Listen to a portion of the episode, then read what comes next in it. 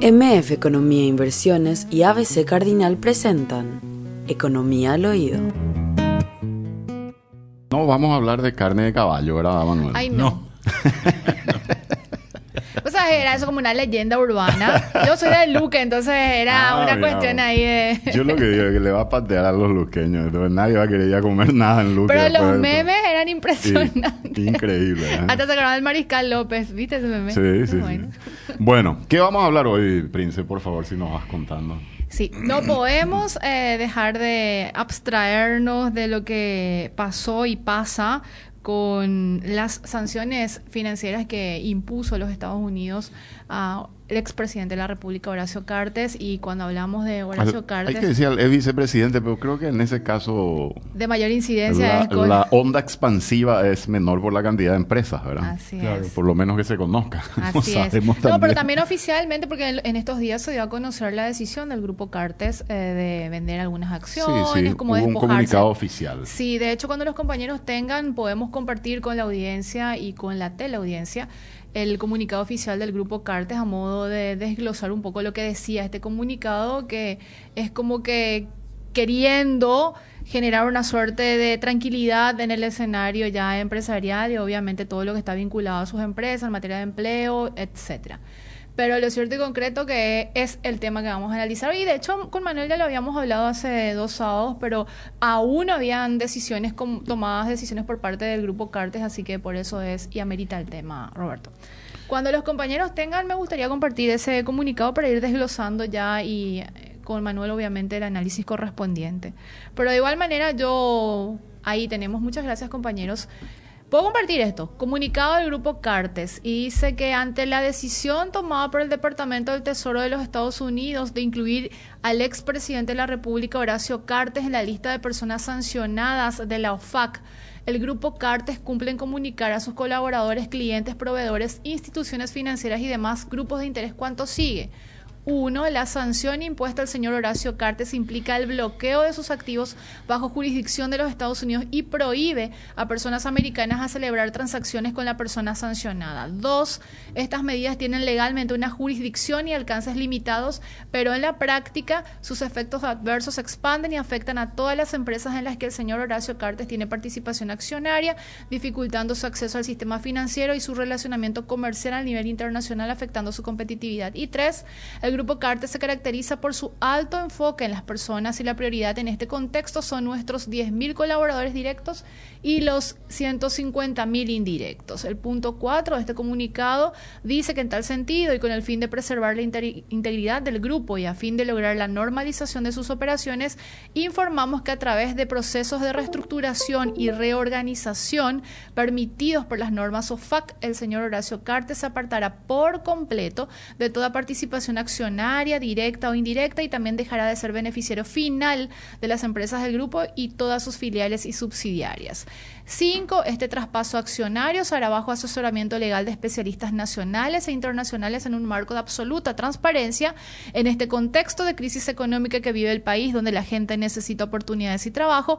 Nuestro fundador prefiere retirarse de las empresas para asegurar el bienestar de miles de familias que están vinculadas laboralmente a nuestros emprendimientos. Y finalmente, el punto 7 del comunicado del Grupo Cartes dice, confiamos que estas medidas sean acogidas favorablemente para que las empresas del grupo regresen a su funcionamiento normal. Todo el comunicado del Grupo Cartes que lo dio a conocer esta semana después de las sanciones y demás.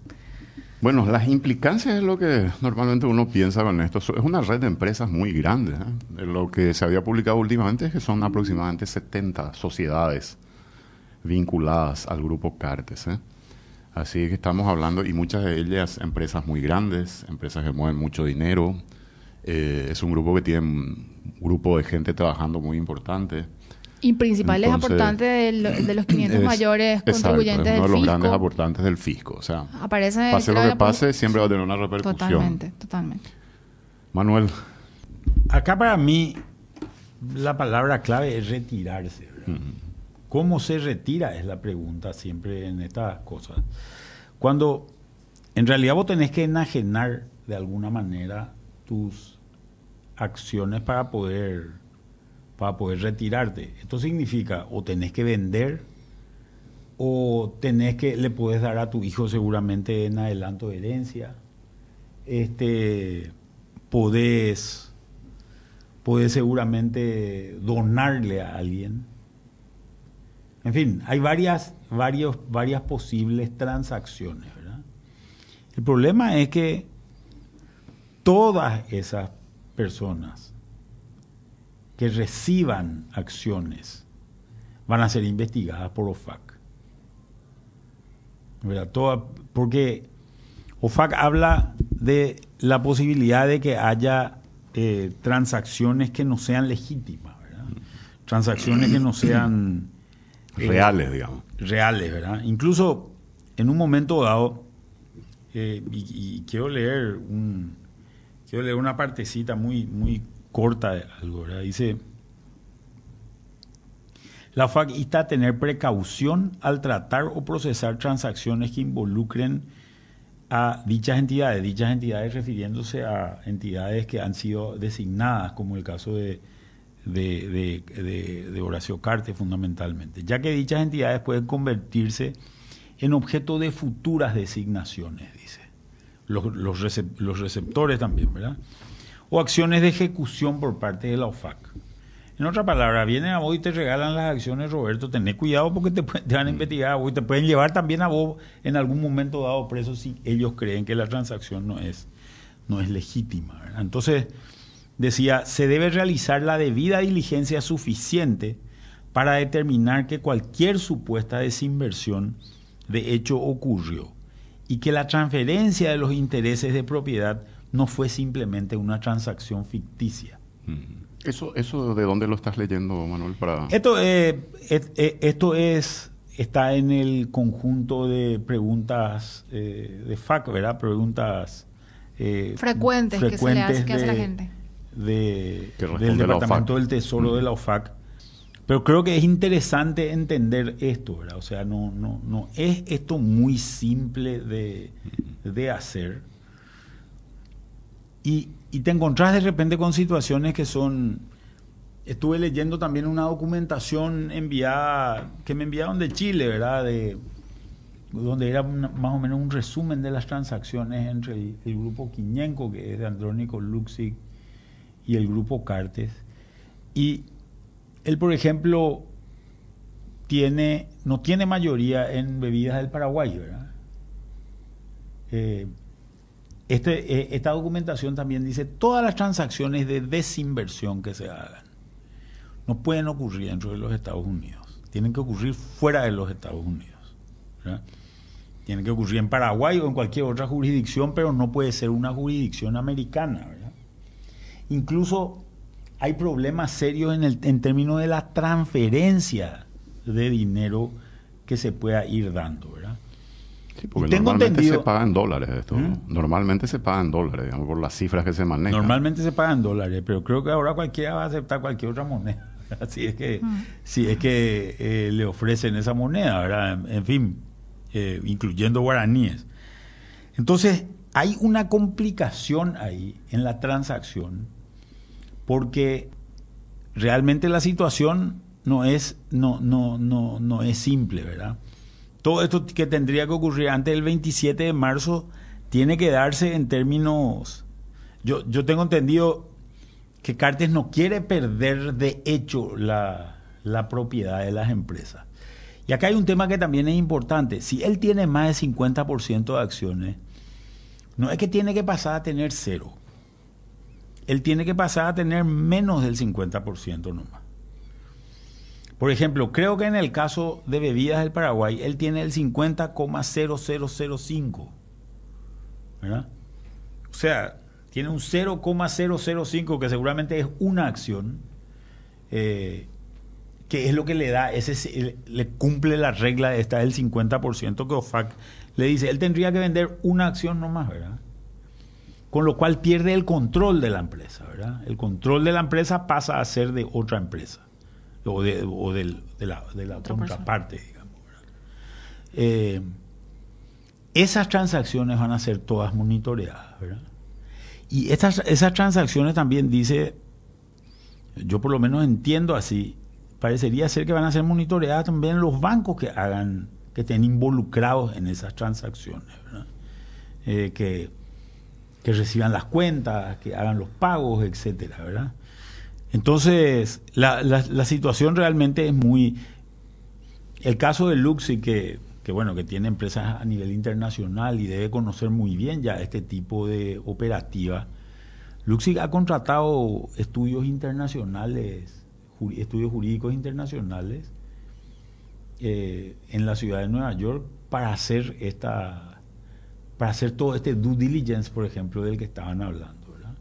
En el caso, por ejemplo, de Luxic hay varias alternativas. Una alternativa es que, por ejemplo, cada uno se quede con una empresa que, que le canjee, por ejemplo, las acciones de Enex, eh, su parte de acciones de Enex le entregue le entregue cartes a Luxic y Luxic le entregue su parte de acciones de, de bebida al Paraguay, que posiblemente ocurra porque la marca Enex pertenece al grupo Quiñenco. Eh, otra alternativa es que uno de los dos venda todo, ¿verdad? Ahí hay dos alternativas, o que Cartes, o Cartes vende todo o Luxic vende todo, ¿verdad? Eh, y después la, cuarta alternativa sería que los dos le vendan a un tercero, ¿verdad? Y se deshagan, ¿verdad? Pero hay gente muy preocupada, como es el caso de Luxic, por ejemplo, ¿verdad? Eh, muy preocupada por este tipo de transacciones. Y hoy, dado que esto es una especie de Inforcom internacional.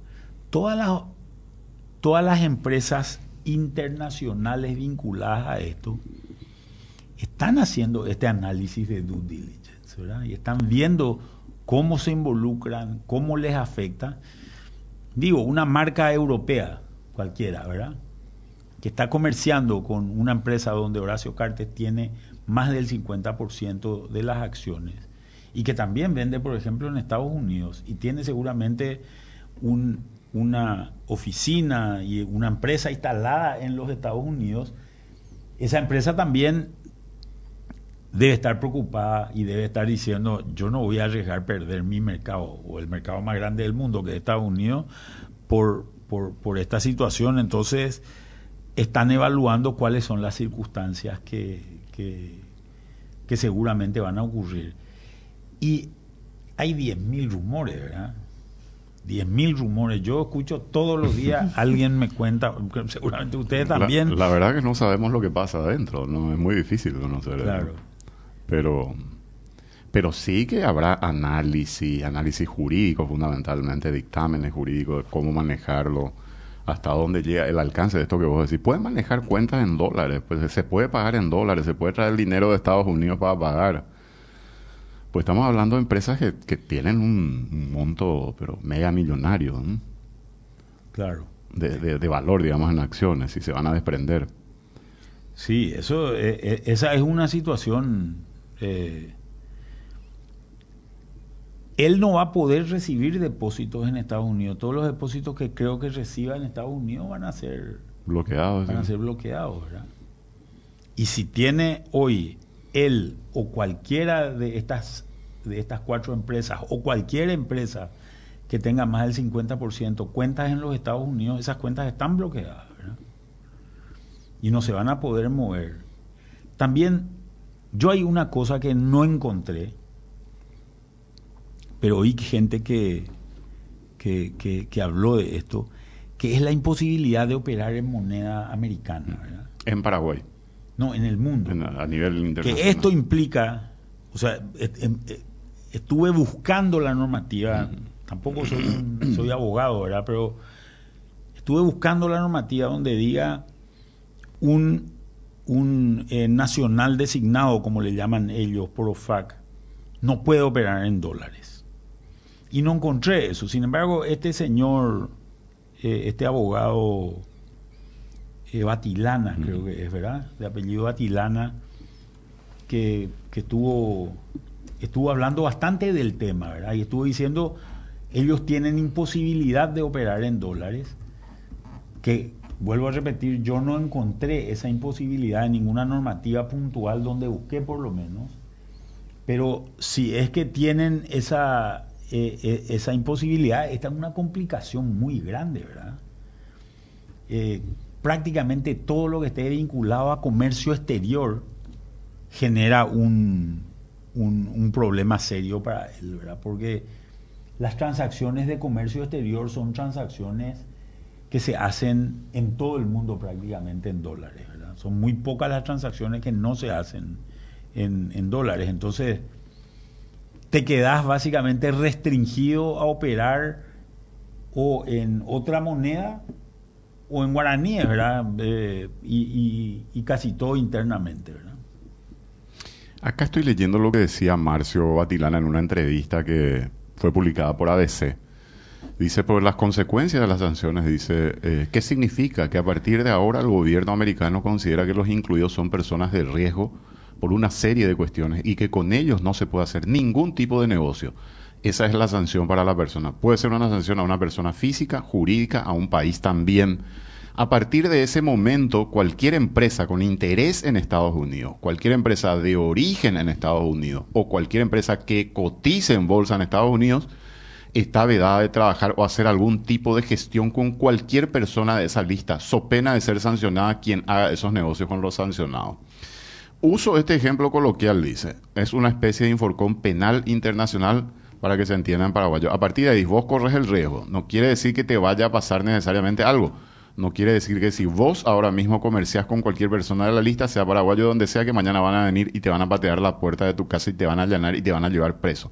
Significa que asumiste un riesgo que vos, que, que no sabes cuándo puede tener una consecuencia o capaz que no tenga ninguna consecuencia. Si compras empanada, un Vito no vaya a comprar en dólares.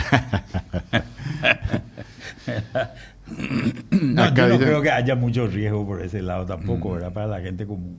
Lo que hoy significa estar en la lista de OFAC es que se tiene vedado cualquier tipo de trabajo por parte de empresas americanas o ciudadanos americanos con personas sancionadas, amén de que no solo está en la lista, sino que también tienen prohibido utilizar el sistema financiero de los Estados Unidos. Eso significa que tienen prohibido utilizar cuentas en dólares, dice. Ahí es donde estabas mencionando. utilizar el sistema financiero de Estados Unidos sí entiendo. Eh, pero utilizar la moneda creo que no es así, ¿verdad? Creo que ellos sí van a poder seguir utilizando moneda mientras no se hagan transacciones con los Estados Unidos. Y fíjate que si yo hago un giro a Suiza desde Paraguay y hago una cuenta SWIFT, estoy utilizando el mercado, el, sistema, financiero americano, ¿verdad? Y eso obviamente me va a impactar. Es el caso por el cual le acusaron a, Juan Ángel Naput, ¿verdad? Eh, por utilizar el sistema financiero eh, americano para transacciones corruptas, era, era la acusación, ¿verdad? Y esto sería algo similar, ¿verdad? En este, en este caso, ¿verdad? Si es que él llegase a utilizar, a hacer giros, por ejemplo. Vos sabés que una cuestión muy interesante es a partir de las sanciones que se dieron por la guerra de Ucrania a Rusia, China, eh, Rusia, India, empezaron a usar un sistema totalmente paralelo que no funciona en, en, dólares y no funciona a través del sistema financiero americano. Básicamente, estas transacciones estaban vinculadas a mover petróleo ruso, ¿verdad? Eh, fundamentalmente eso era, eso era lo que, lo que llevaban adelante estas transacciones. Muchas de ellas se hacen desde el Oriente Medio, desde, por ejemplo desde Dubái, ¿verdad? Eh, incluso me contaban en algún momento dado que muchos, eh, mucho personal del sistema financiero inglés empezó a trasladarse al Oriente Medio para hacer este tipo de transacciones, ¿verdad? O sea, transacciones que, que, que, operan por fuera de las sanciones, de las sanciones y de la prohibición de utilizar el, el, SWIFT, ¿verdad? Cuando uno mira, y esto es algo interesante, también es una alternativa, ¿verdad? También es una alternativa de operar en otra moneda y operar con el otro sistema, ¿verdad? Eh, yo no sé hasta qué punto eh, estaría dispuesto eh, seguramente Horacio Cartes a llegar a eso y si, y si va a poder tener todas las aceptaciones correspondientes para eso, ¿verdad? Eh, por ejemplo, qué sé yo, que Enex compre combustible y pague en euros, ¿verdad? Le tienen que, en guaraní no va a poder comprar combustible, ¿verdad? No creo que nadie le acepte eh, los pagos en de combustible en guaraníes. En, guaraníes, si compra gasoil o compra nafta Para, para, para esa empresa. A no ser que venga otro emblema, no sé, Shell, por ejemplo, y, sea Shell el que le, el, que le provea, el que le, haga la venta, ¿verdad? Cosa que tampoco sé si es que va a poder eh, eh, operar en ese, en ese caso. Pero el vendedor de ese combustible le va a tener que recibir otra moneda si es que quiere hacer esa transacción. Y ahí te metes también en, otro, en otra serie de complicaciones, ¿verdad? porque ya estás empezando a operar con, digamos, eh, la, eh, el otro sector o el otro, la otra red que existe a nivel mundial hoy y, que, Paraguay tiene muy poco vínculo, ¿verdad? O sea, es que sigo leyendo acá la entrevista, Manuel, con Marcio Batilana. Él dice, la regla es que si vos usás moneda en dólares, no importa dónde lo uses, el gobierno americano tiene bajo ley establecido que tienen competencia porque es su moneda y tienen soberanía sobre su moneda, así como nosotros tenemos soberanía sobre el guaraní. Cualquier transacción en dólares toca un corresponsal en Estados Unidos. Lo que son de este hemisferio sería Nueva York y lo del otro hemisferio sería San Francisco o Los Ángeles. Algo similar ocurre con el euro, que toca Frankfurt y Barcelona u otra central que no recuerdo, dice. Y esta es una publicación de la BBC y como haciendo una suerte de paralelismo, y más porque en serio no tampoco encontré lo que Manuel estaba buscando acerca de, de cómo se hacen las transacciones en el caso de que uno esté dentro de la lista de la OFAC. ¿Qué pasa cuando alguien es incluido en la OFAC, la lista negra en que Estados Unidos puso al presidente de Venezuela, Nicolás Maduro? Y se le había congelado, entre otras cosas, las propiedades en Estados Unidos, que fueron confiscadas, en ese caso las cuentas bancarias congeladas, visas de entrada al territorio inhabilitadas y toda relación con personas o empresas estadounidenses prohibidas. Y con esto Maduro entró en una lista negra de la Oficina para el Control de Bienes Extranjeros del Departamento del Tesoro, OFAC, que es más conocida como la lista Clinton, en referencia al expresidente Bill Clinton, bajo cuyo mandato en 1995 fue creada. Y es esta parte la que quiero compartir sobre parcialmente aislado, que el Departamento del Tesoro prohíbe a toda persona o empresa estadounidense tener transacciones con un sancionado, aunque esto no le impide, en el caso de, Venezuela, como Estado tener negocios con compañías de Estados Unidos. Es probable que esas entidades se piensen dos veces firmar un acuerdo con un país cuyo presidente está en la lista, decía un experto en tal sentido. Y bueno, hay varias informaciones al respecto, pero nada concreto con respecto a, a ese punto. Incluso a mí me contaba gente que en el Uruguay, por ejemplo, hay un banco público venezolano que opera dentro del sistema financiero uruguayo.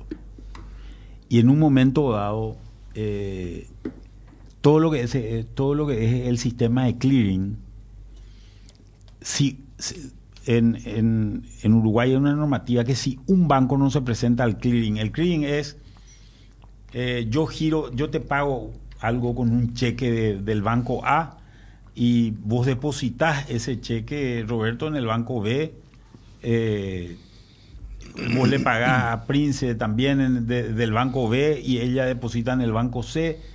se hace una especie de compensación de los cheques y se queda un saldo que o te deben o debes algo. Y a esa operación de compensación no puede faltar un banco. Tienen que operar el 100% de los bancos involucrados todos los días. Antes se hacía físicamente, eso acá sobre Palma era local. Ahora es electrónico. Ahora es electrónico, pero no puede faltar un banco. Sí. electrónicamente tiene que estar presente también. Claro, porque si un banco no está, se desbalancea. ¿verdad? Ellos me contaban, me contaban estos uruguayos que, que está el caso de un banco público venezolano que opera dentro del sistema financiero uruguayo y cuando viene la sanción a Venezuela, le tienen que sacar del, del sistema de clearing. Del sistema de clearing, ¿verdad? Porque no, no, no, no podían, no, no, no podían eh, trabajar con eso. Y esta fue, esto, esto fue una de las trabas más grandes. Lo tuvieron fuera por un tiempo y después de un tiempo lo tuvieron que volver a meter. Porque no existía ni una normativa bancaria financiera uruguaya que le permita excluirle a ese banco venezolano esta transacción. O sea, también hay creo que muchos temas eh, que ver a, nivel, a nivel interno, ¿verdad? O sea, porque me preguntaban sobre el tema de Banco Baza, ¿verdad? Posiblemente Banco Baza pueda llegar a tener, y esto quiero aclarar muy bien que, es una posibilidad, yo la verdad es que, eh, es que dependiendo, eh, esto depende de cómo consideren el paquete accionario de, de, Banco Baza, ¿verdad? Si consideran, concretamente hablando muy claramente, si consideran que Sara Carte es testaferro de Horacio Carte, ¿verdad? si eso en algún momento y la incluyen, la incluyesen a ella o la incluyesen a, Banco Baza, Banco Baza va a poder seguir operando localmente, ¿verdad? Eh, tal vez no pueda hacer transacciones internacionales, pero va a poder seguir operando. Incluso me dijeron, me dijeron estos uruguayos, este banco venezolano sigue operando en dólares en, en Uruguay. En Uruguay. ¿verdad? Eh, o sea, si hacemos un paralelismo en este caso, seguramente no tendría tampoco problemas la situación de, de, Banco Baza con relación a los dólares. Prince, tiene la palabra. Quiero plantear una pregunta a Manuel. Dentro de lo que estábamos conversando antes del corte sobre las implicancias de las sanciones financieras de los Estados Unidos y las decisiones que está tomando el grupo Cartes como un conglomerado de empresas muy importante en el país. Eh, hay que decirlo porque los números muestran eso y ya habíamos hablado incluso en programas anteriores de que varias de sus empresas forman parte de las principales o de los principales 500 mayores contribuyentes del fisco. Manuel, en el contexto y en el escenario local, nacional, ya nos habías también ya mencionado de las posibles implicancias de algunas de estas empresas, como por ejemplo este frigorífico, pero también hay cierta inquietud por parte de, la gente con respecto a los bancos o al banco que, maneja el grupo Cartes y también el de los bonos, porque hay mucha gente que compró adquirió títulos de varias de las empresas del grupo Cartes.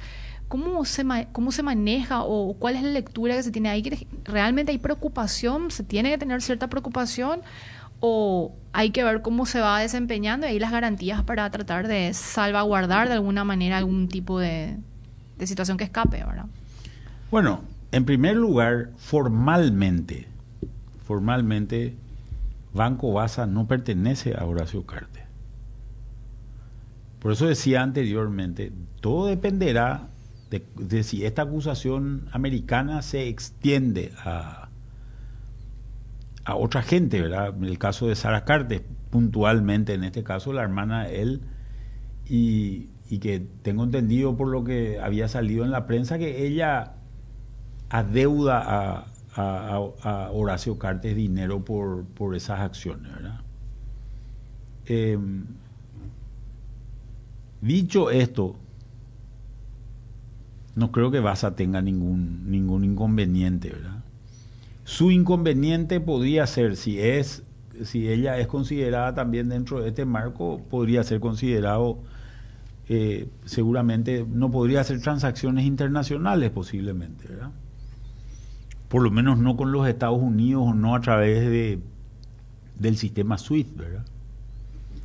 Entonces, si es que eso ocurriese, ¿verdad? Pero Después viene entonces, eh, el banco va a ser un banco que va a operar localmente, ¿verdad?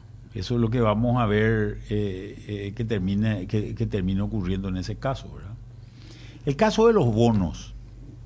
Los bonos, los bonos son una deuda. Un bono, un pagaré, ¿verdad? Para hacer, para, para hablar mal y, mal y pronto, ¿verdad? y obviamente existen normalmente respaldos de esos, de esos bonos. ¿verdad? Eh, en general, por ejemplo, el caso de SECOM de la cementera, de Cemento Concepción, ¿verdad? de la cementera, eh, hay una fábrica detrás de eso, ¿verdad?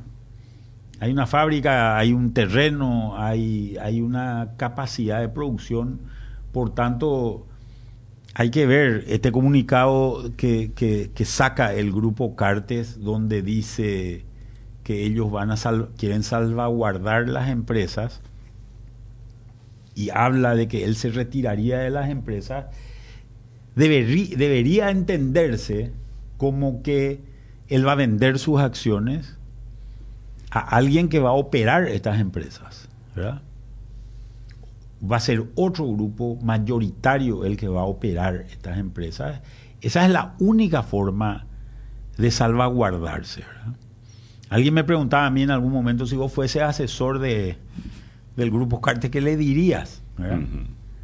Y yo lo que le diría hay que vender, hay que quedarse con minoría, menos de 50% en todas las en todas las acciones. Y eso significa que el controlador de estas empresas seguramente puede ser otro, ¿verdad? Fíjate que también hay una cuestión muy importante, ¿verdad? Vamos a suponer, Roberto, que nosotros, yo sea socio en un 51% de una sociedad anónima y vos seas socio en un 49%, ¿verdad? Eh, y a mí me, me, acusan de esto y yo, me, yo tengo que salir de esta situación. Si yo vendo el 1,5% de mis acciones, el 1,5% le vendo a Prince, yo ya no soy el controlador de la empresa, ya no tengo el 50%, ya cumplo con la norma, con la norma de la OFAC, pero sigo siendo el accionista mayoritario. ¿Verdad? Porque yo tengo 49 y medio y vos tenés 49 nomás, ¿verdad? Entonces, y, bueno, y podemos jugar con muchos números eh, de, ese tipo, ¿verdad? Yo tengo también el... Yo, sigo teniendo de alguna manera el control, por más que vos y Prince juntos eh, van a tener, van a tener seguramente... Eh, eh, la, mayoría, la mayoría absoluta, ¿verdad? Pero posiblemente yo le venda a Prince porque yo sé que Prince me va a ser fiel a mí. ¿verdad? Y le hago una transferencia que es oficial, ¿verdad? Yo creo que por acá más o menos es donde, donde yo estoy viendo que están buscando las soluciones dentro de estas empresas. ¿verdad? Otra cosa que yo creo que es importante, Manuel, es que todo aquel que vaya a adquirir parte de las acciones de estas empresas tiene que justificar de dónde salió el dinero. Digo nomás por la por la posible aparición de, qué sé yo, de prestanombres o... Eh, creo que eh, es un poco complicado por las cifras que se manejan. O sea, estamos hablando de acciones por 15 millones de dólares o 20 millones de dólares en alguna de estas empresas. Que aparezca Roberto Sosa con 15 millones de dólares y... No es muy creíble. No es muy creíble, ¿verdad? 15... Dicen que hasta 10 nomás tenés. no, pero digo nomás. Y además, si, si es que tenés la solvencia también, hay que ver si realmente salió de una cuenta tuya, salió de tu patrimonio. Y yo supongo que a eso vos te referís cuando decís la OFAC va a, a indagar también sobre eso, ¿no? Sí, a indagar que la transacción no sea una transacción que sea una transacción real, que no sea una transacción ficticia. Porque podemos hacer aparecer que es en efectivo, por ejemplo. Acá se, se, practica mucho eso, Manuel. Ahora que vos tengas 15 millones de dólares, o 10 millones de dólares, o 5 millones de dólares en efectivo, es... y ya resulta sospechoso. Pero fíjate que si, en el caso Luxic, por ejemplo, la transacción no tiene que ser tan grande. Porque en realidad es la venta de una acción nomás la que cambia la mayoría, ¿verdad? Posiblemente. La transacción no tiene que ser muy grande si la empresa vale, eh, no sé, 100 millones de dólares, pero tiene 10 millones de acciones, cada acción vale, vale, vale 10 dólares nomás, ¿verdad? Yo cuando hacer una transacción de 15 dólares, cumplí con la norma OFAC, ¿verdad? Está eso, por un lado, pero tal vez haya otras empresas donde sí Horacio Cartes tenga el 99,9%, ¿verdad? Porque normalmente las sociedades anónimas pues tienen que estar integradas por lo menos por dos personas, ¿verdad? Dos personas físicas o jurídicas, ¿verdad? Y entonces yo puedo ser, en este caso, por ejemplo, una empresa vale 100 millones de dólares, hay 10 millones de acciones y yo te yo tengo 9 millones 999 mil 999 acciones y vos tenés una, ¿verdad? Vos tenés una acción. Ahí sí la transacción es grande, ¿verdad? Ahí sí la transacción tiene que ser una transacción importante, ¿verdad? Ahora, se dan situaciones también en el grupo Cartes, Manuel, y yo creo que se había publicado aquello, después de estos informes que, que se difundieron, donde él es accionista minoritario, pero es el acreedor principal de la empresa, porque le da un préstamo grande. Y bueno, pero eso no, no, no, no está no está dentro de la normativa, yo entiendo, ¿verdad? Eso no está dentro de la normativa, eso no, no, no, no debería generar un impacto, ¿verdad? Ahora, si el día de mañana le quieren sustituir ese pasivo por un por, una acción. por, por, acciones, entonces ahí, ahí sí se complicaría la cosa, ¿verdad? Pero, pero esa, e, eso no está dentro de la, dentro de la prohibición. Por lo menos hasta donde yo sé. Igual lo quedó muy claro este término de indirectamente que habíamos también debatido, ¿verdad? De las implicancias cuando se vincula indirectamente. Lo que pasa es que indirectamente puede querer decir, por ejemplo, eh, yo soy dueño de la empresa A pero no, no es Manuel Ferreira el dueño de la empresa A, sino el que es dueño de la empresa A es la empresa B, donde, donde yo sí soy dueño. Ahí soy indirectamente dueño. En realidad no soy dueño de la empresa A, el que es dueño de la empresa A es la empresa B, pero yo soy dueño de la empresa B. ¿verdad? Esa es una, una forma de entenderlo indirectamente. La otra forma de entenderlo indirectamente es diciendo eh, yo le di plata a mi hermana para que se vaya y compre la empresa. Pero yo le di.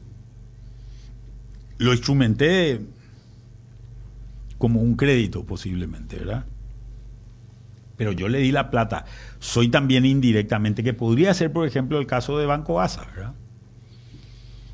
Eh, pero hay que entender esa, esa normativa. Yo personalmente creo que tal vez sea el primer caso el más común de, interpretación de indirecto.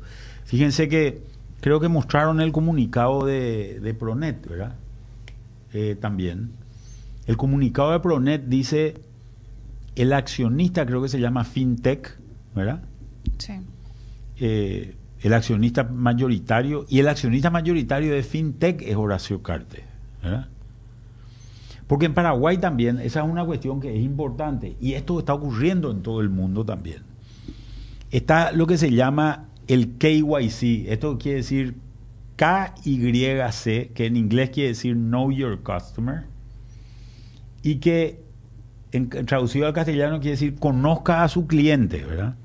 Que es una exigencia que normalmente tienen los bancos, donde tienen que llegar hasta la persona física.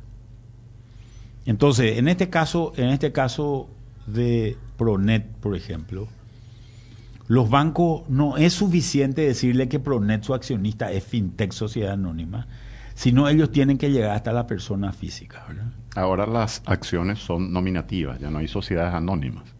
Claro, pero lo que pasa es que la sociedad nominativa, en este caso de Pronet, la acción de Pronet dice FinTech Sociedad Anónima, ¿verdad? Pero de FinTech también se debe saber quién es o quiénes son sus accionistas. Claro, pero la exigencia que hay, y esta es una exigencia dentro del marco de ese prelat, de todo el tema de gafilat, etcétera, etcétera, la exigencia es llegar hasta la persona física. ¿verdad? Hay que llegar hasta la persona física y entender quién es esa persona física y de dónde obtiene los recursos para hacer, para hacer transacciones o para poseer tener propiedades eh, de, cierto tipo, como puede ser el caso de acciones. MF Economía e Inversiones, ideas globales para necesidades locales. Visítanos en www.mf.com.py.